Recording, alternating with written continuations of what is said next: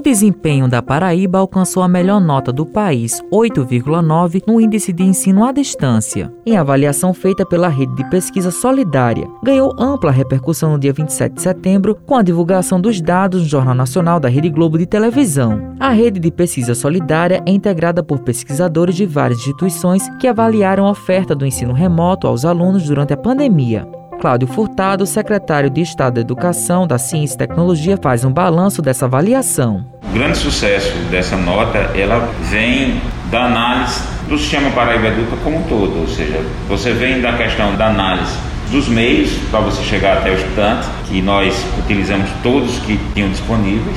Então, você aí a questão da acessibilidade, você, quando identifica algum problema, você, a, a rede começa a tentar resolver, que é a questão do provimento de dados. E depois, uma coisa que fez com que já nessa avaliação de 2021 nós aumentássemos a nota da avaliação foi a questão do monitoramento. A gente sempre fez um monitoramento com os gerentes regionais, com a, as gestões de cada escola, para ver o engajamento do professor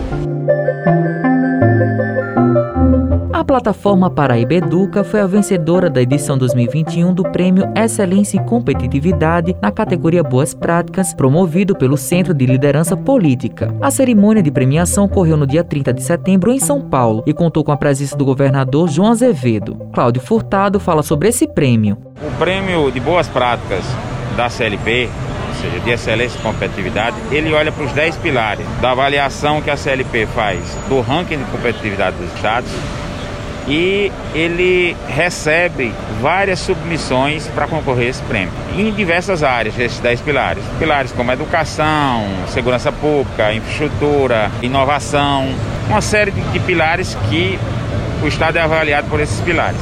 Esse ano foram cerca de 280 propostas para esse prêmio de excelência de competitividade. E o Estado, dentro do, do pilar educação, né, ele submeteu essa proposta para a Educa e foi vencedor, contemplado com o prêmio.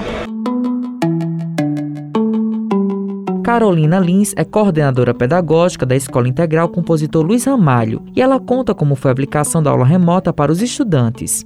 Como a gente já vinha vivenciando né, o ensino à distância desde o do ano 2020, esse ano foi mais a continuação. As aulas remotas pelo Estado, elas acontecem através de uma plataforma criada pelo Estado, que é a PB Educa. Essa plataforma, ela permite que os alunos tenham acesso ao Classroom, ao Meet, de forma gratuita, e as aulas acontecem online através de lá. Então, tem a PB Educa, que acontece, é separada por escola, né? Tem a, a plataforma do Estado, que dentro dessa plataforma separa por instituições, né? Separa por escola. E aí a gente consegue montar as turmas, consegue montar o cronograma de aula, fazer a distribuição das aulas tanto pelo Classroom quanto pelo Meet.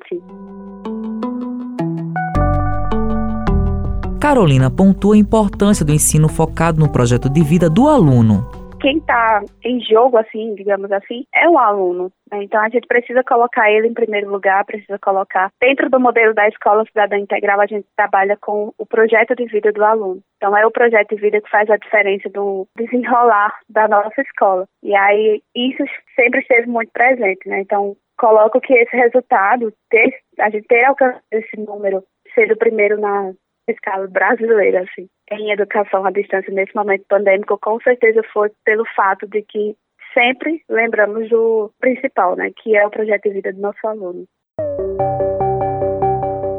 Olegário Vieira, diretor escolar do Colégio Liceu Paraibano, pontua como a escola vem dando suporte aos estudantes nesse momento. Aqui no Liceu Paraibano, todos os nossos professores fizeram, antes de tudo, o processo formativo que o governo teve a preocupação logo de início, né, ofertar a toda a rede. Então nós aqui ofertamos aulas online pela manhã, Todos os dias nós temos aula através do Google Meet e à tarde é disponibilizado material, né, atividades e o conteúdo trabalhado aí durante a manhã nesse contato com o aluno. Os desafios têm sido enormes desde o início, mas toda a Paraíba, aliás, o Brasil inteiro, tem ciência do dever de casa que fez o nosso estado. Então, é um momento assim que todos os nossos professores, toda a comunidade escolar se sente feliz por essa avaliação que tivemos aí da Fundação Getúlio Vargas, aprovando a nossa forma de ensino remoto.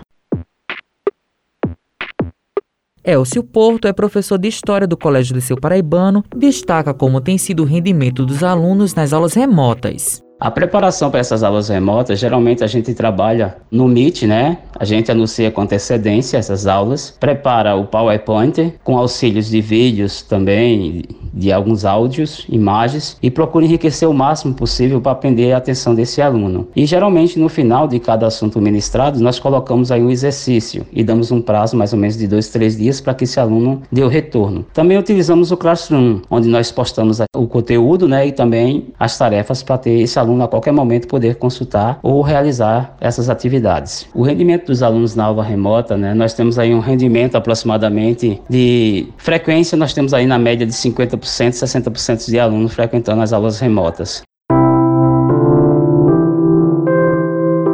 Ana Lívia Saraiva é aluna da primeira série do ensino médio do Colégio Liceu Paraibano, fala como está sendo o ensino remoto. Em relação ao ensino remoto, que já venho tendo há dois anos, eu acredito que nos dias de hoje, tanto os professores quanto os alunos tiveram uma maior adaptação a esse novo tipo de ensino. Acredito também que houve uma melhora para atender às necessidades dos professores quanto a dos alunos. Mas é claro que ainda existe algumas dificuldades em relação ao âmbito social, a problemas externos, mas houve sim uma melhora na qualidade de ensino atual bem significante. A minha rotina de estudos vem sendo bem flexível desde o início do ensino remoto para atender as áreas que eu possa ter alguma dificuldade ou para ajudar também na entrega das atividades e dos trabalhos dentro dos prazos.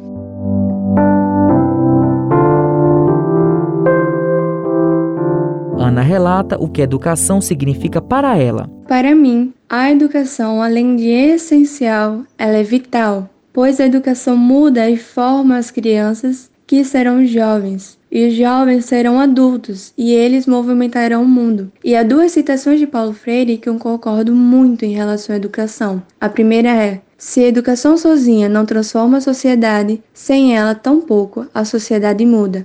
E a segunda: educação não transforma o mundo, a educação muda as pessoas, pessoas transformam o mundo.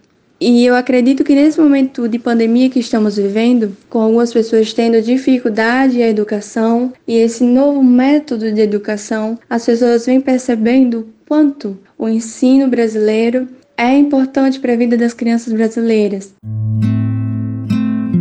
Com os trabalhos técnicos de Luiz Monteiro, produção de Lucas Duarte, gerente de jornalismo Marcos Tomás, Matheus Silomar para a Rádio Tabajaro, emissora da EPC, Empresa Paraibana de Comunicação.